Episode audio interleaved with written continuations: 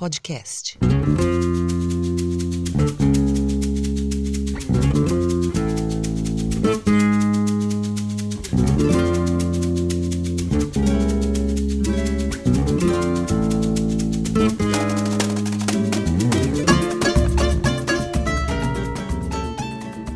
Olá pessoal, ouvintes do Coletivo Sagrada Família.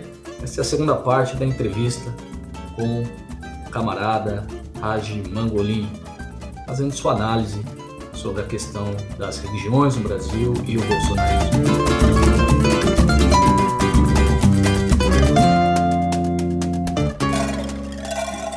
As religiões no Brasil e o bolsonarismo. Primeira parte. Professor Daniel Plácido entrevista Hadi Mangolin.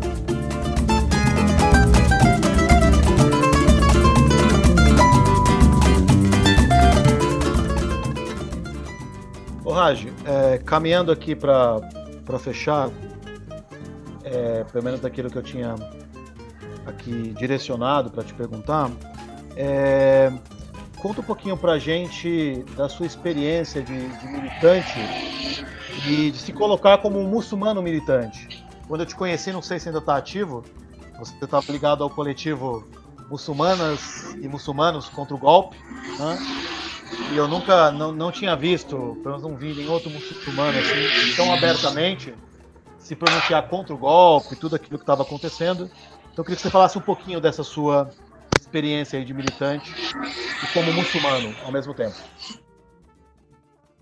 Cara, primeiro assim, eu moro em São Bernardo. Eu nasci aqui no ABC, é, moro em São Bernardo desde que eu tinha seis anos de idade. Então eu, eu vivi ah, todo momento das greves dos metalúrgicos. Você pega o meu pai. Meu pai é de direita, cara. Meu pai é malufista daqueles. Se você falar mal do Maluf perto do velho, você arrumou uma encrenca feia. É, mas é, meu pai foi metalúrgico também, trabalhou na Volkswagen, na antiga Chrysler.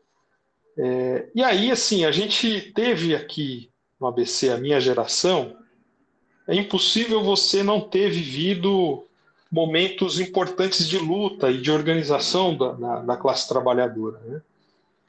É, e aí, assim, eu comecei a militar em alguns grupos. Ah, tem uma outra coisa, uma outra característica aqui do ABC, que essa coisa de, de luta antifascista, que também é uma coisa muito antiga, viu? Muito antiga. Essa organização de ação antifascista aqui é, é uma coisa histórica, né? principalmente dos movimentos punk. É, eu falo movimentos porque a gente tinha na época muito forte aqui no ABC os carecas do subúrbio que eram é, militantes de esquerda e aí na, na, questão musical era quem curtia ska e, e mas eram uh, os skinheads né, de, de, de, esquerda.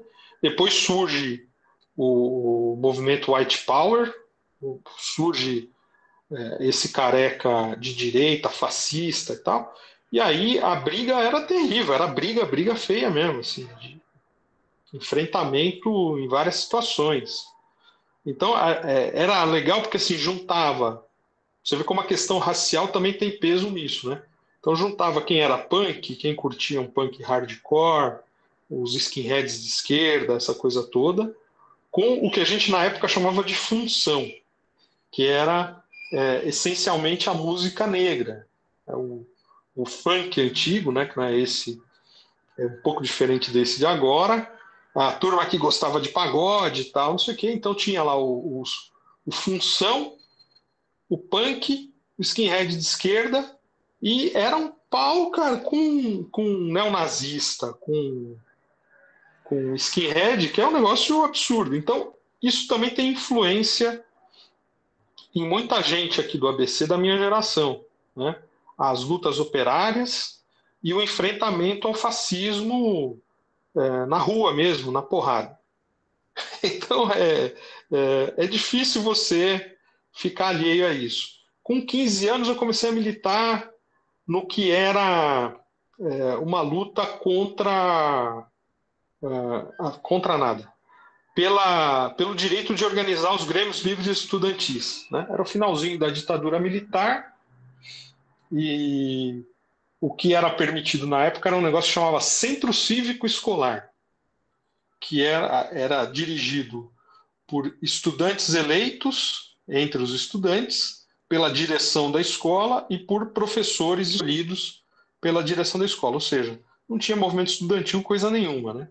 E, e aí eu comecei ali, e foi também o início da minha carreira em comunicação, porque tinha que fazer o fanzine, tinha que fazer o panfletinho, tinha que escrever o que, que a gente queria tal, e foi ali que eu comecei também, é, é, não profissionalmente, lógico, como militante, mas naquilo que hoje é a minha profissão.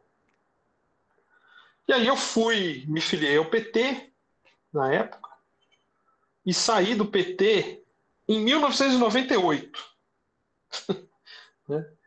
É, hoje, hoje eu sei que é, um dos motivos de eu ter saído do PT é, tem uma relação muito pessoal do momento que eu estava vivendo, emocional, essa coisa toda. Mas na minha cabeça, assim, eu estou saindo do PT porque eu descobri que ele não é o partido que vai fazer a revolução. Não é um partido revolucionário, então eu não vou ficar nessa organização. Uh, e aí, em 2008, eu me converti ao Islã. Então, é, você se converte ao Islã, começa a ler o Alcorão, e você começa a perceber coisas nele que tem uma relação muito forte com tudo aquilo que você acreditou na sua construção de militante de esquerda. Né, assim, é, é impressionante como existem soluções apontadas no Corão e que foram praticadas por alguns dos, dos, dos governos muçulmanos, em especial é, pelos primeiros califas, essa coisa toda, é, soluções que a gente aponta como importantes no processo de transição de um sistema para outro.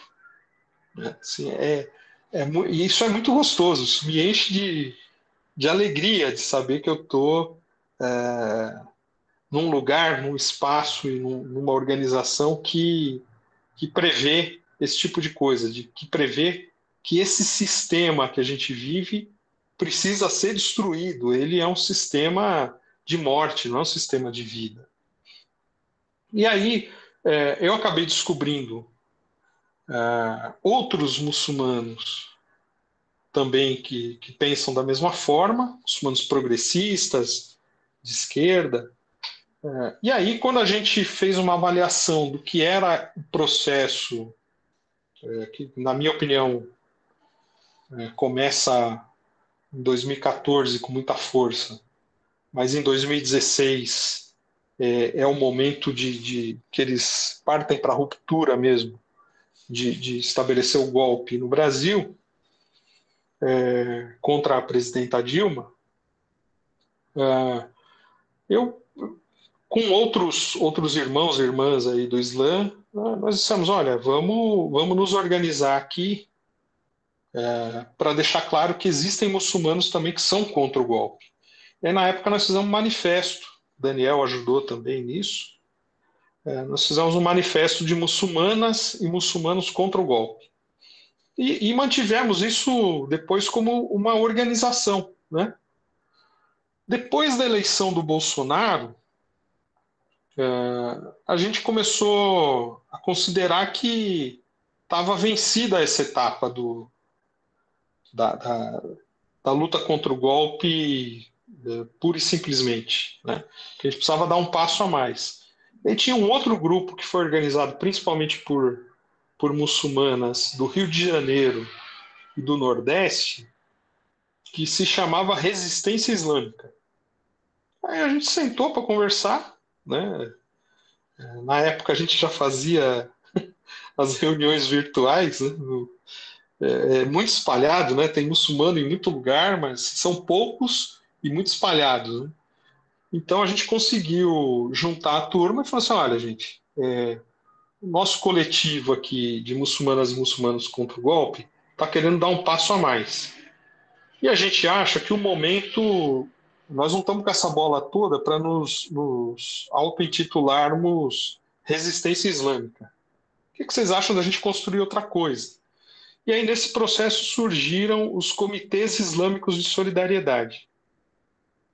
É, a ideia fundamental dessa, dessa organização é promover a discussão sobre sa essas saídas que o Alcorão aponta uh, e as experiências populares, democráticas, as experiências, inclusive, do, do Bloco Socialista, você conseguir juntar essas ideias para mostrar que é possível construir um outro sistema e que esse sistema aqui não nos serve, não serve para o povo, não serve para a classe trabalhadora. E a gente tem é, feito algumas discussões muito boas é, em torno aí do, do, dos, do CIS, né, dos Comitês Islâmicos de Solidariedade. A nossa ideia é, no ano que vem, fazer um encontro nacional é, baseado num processo de estudo de vários temas. Né, vamos discutir bastante isso. Isso estava bastante avançado, mas, é, infelizmente, tanto o governo Bolsonaro quanto agora a pandemia acabaram colocando cada um aí numa, numa condição de, de, de produzir e promover outras coisas, é, e não tem dado tempo da gente ter uma dedicação maior aos, aos comitês islâmicos. Mas eu de verdade acredito, e aí é, é uma coisa muito de quem tem fé mesmo, né?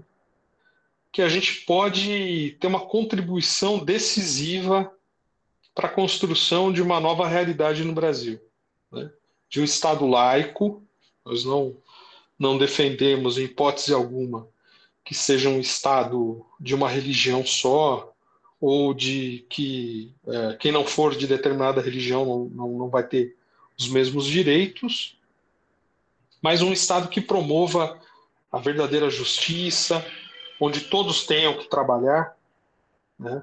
onde a família seja respeitada na forma como ela quiser se organizar, é, onde homens e mulheres possam viver em condições de equidade, é, onde não haja discriminação racial, não haja é, de forma alguma violência contra os seres humanos, contra os animais, contra a natureza. Enfim, eu acho que a gente pode contribuir com a construção de uma nova economia, de uma nova é, realidade para a sociedade brasileira e, quem sabe, contribuir é, para que isso se espalhe para outros lugares e que outros muçulmanos também possam uh, estabelecer é, um compromisso com essa transformação. Então é, é difícil, é um processo muito difícil porque nós somos poucos mesmo, né? É, algumas pessoas dizem que tem um milhão de muçulmanos no Brasil. Eu de verdade tendo a, é, a ter uma dificuldade grande em, em chegar nesse número. É, ele só se só se justifica quando a gente pensa na mesma situação. É, por exemplo, sei lá, minha família é, se diz católica. Né? É, ah, eu sou católico. Não, tá bom, você é católico. Só que tem lá uma tia que vai na missa todo domingo, entendeu? Então, acho que entre os muçulmanos, pode ser que essa estatística também tenha essa relação, né? Que é o cara que é filho de muçulmano, nasceu muçulmano, mas que não tem praticado a religião, por isso que a gente não encontra é, esse um milhão de, de pessoas no Brasil. É, então, pelo fato de sermos poucos, de ainda ser uma religião bastante incompreendida, e que esse massacre que a indústria do entretenimento fez é, para dizer que nós somos todos terroristas, horrorosos e terríveis, ou que todas as muçulmanas são oprimidas, e que todos os muçulmanos são violentos, essa coisa toda, é, é um processo um pouquinho mais demorado do que se nós fôssemos de outra religião. Mas é, tenho bastante esperança que a gente consiga contribuir com isso, contribuir com o coletivo. Nós não estamos querendo, em hipótese alguma, ser a, a, a única força. Ah, nós temos a verdade absoluta aqui, todo mundo, quem quiser viver, vai ter que seguir o que a gente quiser. Não é isso. Né? A intenção realmente não é essa. Mas, é, para o período que a gente tem vivido aí, acabou, inclusive, dificultando um pouco mais. Acho que é isso, Daniel. Não sei se, se nessa parte era o que você esperava. Raj, é, para a gente fechar, então, não poderia deixar de perguntar sobre o que está rolando aí ao nosso redor. Cada dia uma novidade, boa ou ruim. Hoje teve duas que eu acho que foram boas, mas talvez amanhã a gente pode ter algum desastre novo. E a discussão de frente ampla, forma ou não uma frente ampla, vai ter golpe, não vai ter golpe. Eu queria uma leitura sua e um resumo aí sobre a conjuntura. Como você vê o papel da esquerda? Se a esquerda ela está meio que ainda atordoada com tudo, toda essa avalanche, se ela está conseguindo se reorganizar. Como seu diagnóstico aí sobre isso? Cara, isso é... Bom, primeiro que eu acho que é, a situação que a gente tem vivido, cada pequena vitória precisa ser comemorada. Então, é, eu também tenho uma avaliação que amanhã, talvez, as notícias boas que nós recebemos hoje virem contra nós, mas é, eu lembro muito quando o Lula foi eleito a primeira vez. E aí nós fizemos uma festa em casa a festa daquelas, assim, sabe? Cada um traz coisa para comer, para beber, e ficamos a noite inteira cantando e, e, comemorando tal. E aí um tinha um, um, amigo que é até muito amigo meu ainda até hoje, que é militante do PCdoB, e ele virou para mim no meio da festa e falou assim: "É, mas depois da carta aos brasileiros lá, tá na cara que esse governo não vai ser um governo de ruptura, vai ser um, um governo de conciliação. E aí eu lembro que eu virei para ele assim, bicho, hoje é dia de festa. Amanhã a gente chora e, e faz a crítica, mas hoje é dia de comemorar. É, e acho que a gente merece, cara, de, diante de tanta, tanta derrota, tanto sofrimento que a gente tem passado, a gente merece quando, quando vê que o lado de lá está sofrendo alguma derrota, comemorar um pouquinho. É, eu tenho uma avaliação é, a partir do, do, é, do, do, meio que eu vivo e das pessoas que eu converso e com quem eu convivo, de que a gente provavelmente vai viver é, nos próximos meses, se não no próximo mês, uma situação catastrófica no Brasil. Catastrófica. Né? Não sei aí, é, quem está ouvindo a gente, cada um tem uma realidade na sua cidade. Mas aqui no ABC, uh, quando os prefeitos bateram o pé dizendo que queriam a flexibilização, é, que queriam a mesma coisa que o Dória propôs na capital, tinha que ser para o ABC também, ali já foi a senha para que todo mundo é, que tiver que estava com o comércio fechado, por exemplo, reabrisse, assim, ó, se o prefeito está falando que pode, que deve ser assim, né? Então vamos lá, vamos aproveitar. Que moral o prefeito vai ter para chegar aqui e pedir para eu fechar o meu negócio, fechar meu comércio e tal. É... E aí essa, essa coisa da flexibilização, é... É, eu tenho um filho, o meu filho do meio, eu tenho três filhos, 26, 24 e 22 anos. O do meio trabalha em Diadema. Né? Então, ah, foi chamado, tem que voltar, tava, tava em home office, você tem que voltar. E aí o bicho é pão duro, ele tem o carrinho dele lá, mas ele é pão duro, falou assim, eu não vou gastar uma grana enorme aqui de estacionamento, então eu vou de ônibus. Cara, assim, primeiro dia já é um ônibus superlotado. Esse menino tá num, numa situação de risco tão grande é, que de verdade eu acho que vai ser difícil os meninos como ele não serem contaminados, aí, contagiados pelo, pela Covid-19.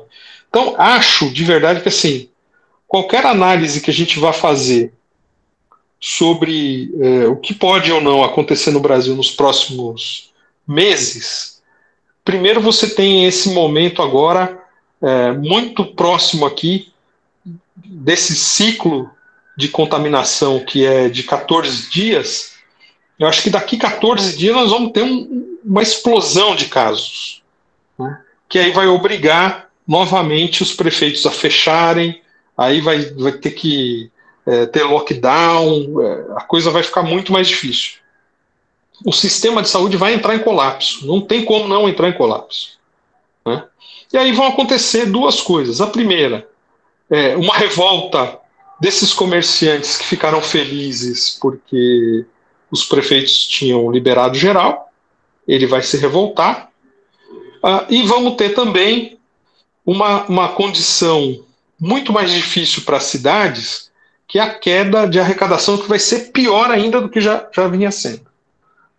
Com essa queda de arrecadação, nós corremos o risco dos funcionários públicos não terem os seus salários pagos. Em algumas cidades isso já está acontecendo. Então são elementos que vão se somando a, a toda a situação que a gente está vivendo que torna é, cara, completamente é, é, impossível de, de, se determinar é, qualquer condição conjuntural no, no, no Brasil. Né? É, é uma situação muito difícil, porque de repente nós estamos errados. De repente os terraplanistas estão certos e ninguém vai se contaminar, o coronavírus é uma grande mentira. Tá? Poxa, tomara que seja isso. Agora, se nós estivermos certos, se a ciência estiver certa, se os, as pessoas responsáveis do mundo estiverem certas, o que nós vamos viver nas grandes cidades do Brasil nos próximos dias é uma coisa inimaginável, catastrófica. E aí, isso vai ter efeito é, na política. Isso vai ter um efeito direto na política. Porque para o Bolsonaro conseguir concretizar o ideal dele de golpe, que é uma coisa que ele já fala desde que desde o primeiro mandato dele lá, que ele fala, né? Se eu for presidente, eu dou golpe. Ele já falava isso. Né? Ele vai ter uma dificuldade enorme, porque você não consegue dar golpe só com o setor da polícia militar que apoia ele. Eu não estou falando nem do exército. Eu acho que o grande risco que a gente corre é, é nas baixas patentes da, da, das polícias militares dos estados. Né? Aqui, aqui em São Paulo aconteceu um negócio absurdo recentemente. O, o comandante da, da rota, que é considerado uma tropa de elite é, e que é famosa por. É, como é que. Até o, o, Maluf falava, né? Tem que pôr a rota na rua para matar bandido tal. É, ele foi substituído depois que ele se, se pronunciou contra os posicionamentos do Bolsonaro. Ele falou: olha, eu não concordo com isso, acho que não é assim é, o governador aqui está certo. Foi uma pressão tão grande da base, de cabos, é, soldados, cabos e sargentos, que foi insuportável manter o cara no cargo. Então ele precisou ser trocado por um bolsonarista, por um desses é, que defendem isso mesmo: tem que matar pobre, tem que matar preto, é isso aí. Né? A rota está de novo aí com, com, com força total na rua. Então, a influência e o poder desse, é, desse verdadeiro exército de policiais militares que tem no Brasil, é, ainda assim não é suficiente para garantir o golpe. Porque você precisava ter um apoio popular muito maior para ter o golpe. Você precisava ter condições é, objetivas aí de, de povo na rua, de gente apoiando, muito maior do que esses é, fascistoides que vão para Paulista né? Que bastou uma torcida organizada lá botar os caras para correr. Né? Então, assim, não são esses caras que vão fazer a diferença. Para ter uma diferença efetiva aqui, precisava o quê? O povo está conseguindo ter emprego. Assim, o desemprego vai, vai explodir agora. Vai ficar pior ainda do que já está. Né? Assim, com, com o aumento do desemprego, com a catástrofe, o colapso do sistema sanitário, de saúde, é, e a falta de apoio, a perda de base que ele vem tendo cada vez mais, porque as pessoas, né, vai caindo a ficha, né? Assim, a gente comemora a prisão do, do, do Queiroz, é, porque muita gente que apoiou o Bolsonaro, acreditando que ele era o grande bastião da luta contra a corrupção, percebe que ele é um corrupto. Ele sempre foi corrupto. Né? Então, assim, poxa, e agora? O que, que eu faço da vida? Então, assim, ainda que esse cara se retraia, não venha para o campo progressista, ele, no mínimo, deixa de apoiar o, o, essa iniciativa e essa aventura fascistoide aí do, do Bolsonaro. E aí eu acho que ele vai ter muita dificuldade, muita dificuldade. É, Allah é tão bom, irmão, tão bom, que ele está oferecendo condições que são subjetivas para impedir um mal muito maior do que o que a gente já está vivendo. Porque se dependesse da nossa organização, se dependesse das nossos, dos nossos dirigentes, se dependesse da organização de esquerda, o golpe estava dado. Estava dado. Nós não temos capacidade de resistência. O movimento operário não tem capacidade de resistência. O movimento político-partidário não tem condições. Né? É, são poucos os que têm capacidade de fazer uma análise um pouco mais corajosa da conjuntura que a gente está vivendo. Né? Assim, é uma preocupação muito grande com a eleição, preocupação muito grande é, que dia vai ser a eleição, que dia não vai ser. Eu, de verdade, fico preocupado também. Eu trabalho com isso, eu preciso me envolver com essa questão. Acho que o resultado eleitoral desse ano também pode ser determinante para acabar de vez com essa aventura fascista no Brasil. É, mas não é só a eleição que vai resolver a nossa vida. Né? Não é só isso. A gente errou desde. Eu lembro, cara, assim, eu lembro como se fosse hoje, em 2013, a segunda passeata que teve aqui em São Bernardo, é, do, do, do, movimento que surgiu lá, que a princípio era contra o aumento das tarifas. Na segunda, é, na primeira, primeira passeata que teve, já tinha o negócio do é sem partido, é sem bandeira, vermelho não pode, e não sei. Aí nós falamos, opa, peraí, que tem coisa errada aqui. E nós decidimos ir para a segunda com bandeira, e, e, o cabo de bandeira, cabo de enxada mesmo, não era cabo de PVC, não. Não, vamos para lá. Né? E aí veio a chamada ordem de cima. Olha, gente, precisamos respeitar a liberdade de expressão, precisamos respeitar o direito. Assim, fascismo não é liberdade de expressão. Fascismo, com fascismo não tem diálogo. Fascismo é combate. Você tem que bater o pé. É cachorro louco. Você tem que botar ele para correr. E o que, que nós fizemos? Passamos a mão. Nós passamos a mão. Nós dissemos, ah, então tá bom, você está certo aqui em fazer esse discurso misógino, maldito contra a presidenta da República, né? Só porque ela é mulher, você acha que você tem o direito de falar as coisas que você fala. É, fomos abrindo espaço para cada vez mais o discurso moralista, anticorrupção e não sei o que se estabelecer e recuando, recuando, recuando, recuando. Nós recuamos numa, numa tal forma que a gente está emparedado agora. Está emparedado. Sim, eu fico feliz, enquanto corintiano que sou, de ver a Gaviões da Fiel na Paulista desafiando os caras, mas ao mesmo tempo eu fico profundamente triste, porque quem tinha que fazer isso era um partido revolucionário, quem tinha que fazer isso era um partido de esquerda, né? Quem tinha que fazer isso era uma organização revolucionária, não, não uma torcida de, de, de futebol. Então, é, é, eu acho que essa coisa, assim, no que depender da gente, da nossa capacidade de resistência, da nossa capacidade organizativa, é, de luta mesmo, o cara dá um golpe a hora que ele quiser. Dá um golpe a hora que ele quiser. Né? Ele caça os parlamentares que, que, que tem feito um papel importante, fundamental, não sei o quê, caça, exila, prende, né? e aí vai sobrar o quê? Né? Intervém nos sindicatos, vai sobrar o quê para nós, gente? Qual foi a organização que nós conseguimos produzir nesse período? Nós não conseguimos produzir nada. Agora, acho que ele não vai conseguir porque não vai ter apoio popular. não vai ter apoio popular. Sim, o desemprego é, é, é uma coisa terrível, as pessoas estão passando fome. Tem muita gente, assim, a, a fome aumentou demais. Né? Então, como é que a pessoa vai, vai apoiar um, um, um, um cara que está dizendo assim: olha, é, eles não me deixam governar? Eles não me deixam governar. Ah, você está aí, você entrou para resolver, não resolveu, querido. Né? Assim, o mesmo povo que foi lá e votou nele acreditando que ele ia de fato resolver, que ele era o cara que enfrentava o sistema tal, percebeu que ele não é isso, ele não tem condições de, de, de promover e aí não vai apoiar.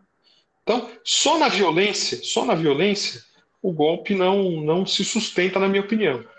E eu espero, nesse caso, não estar errado.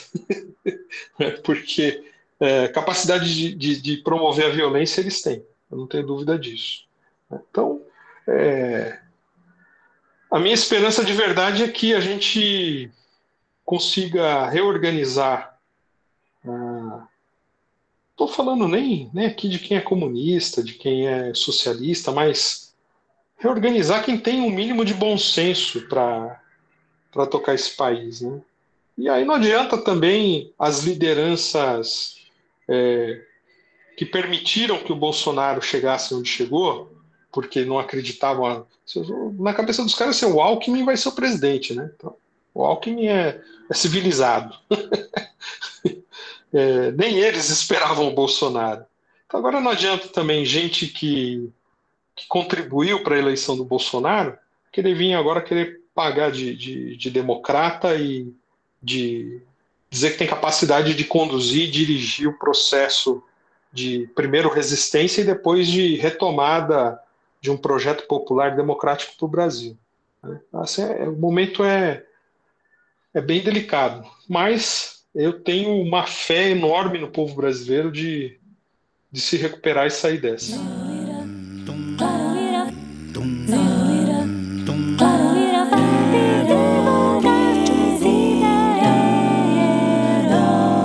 Sagrada Família. Ô, Raj, então queria te agradecer, agradecer o Felipe, muito obrigado aí pelas respostas, por essa conversa.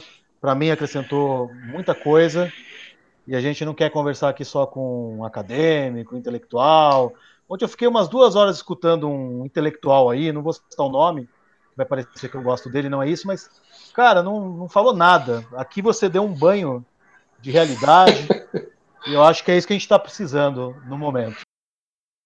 Que bom, que bom, Daniel. Eu, eu, eu falei para você, né, quando você me convidou, eu fiquei de verdade preocupado porque é, os programas que eu assisti de vocês é de, um, de uma profundidade teórica e é, uma capacidade intelectual de análise que eu sei que eu não tenho. Né? E tenho que ter, ter humildade de reconhecer isso. Mas é, de verdade, talvez a gente precise misturar um pouquinho mais as coisas, né? Colocar, é, sentir um pouquinho o cheiro da fábrica, é, sentir um pouquinho o cheiro do esgoto na favela, caminhar, discutir com o povo, conversar com essa mulher evangélica é, lá da periferia que, é, que de verdade acha que ela concorda que o sistema precisa ser mudado, né? E aí nós precisamos é, retomar o protagonismo de dizer que quem pode mudar o sistema somos nós, não são eles. Eles querem manter o sistema.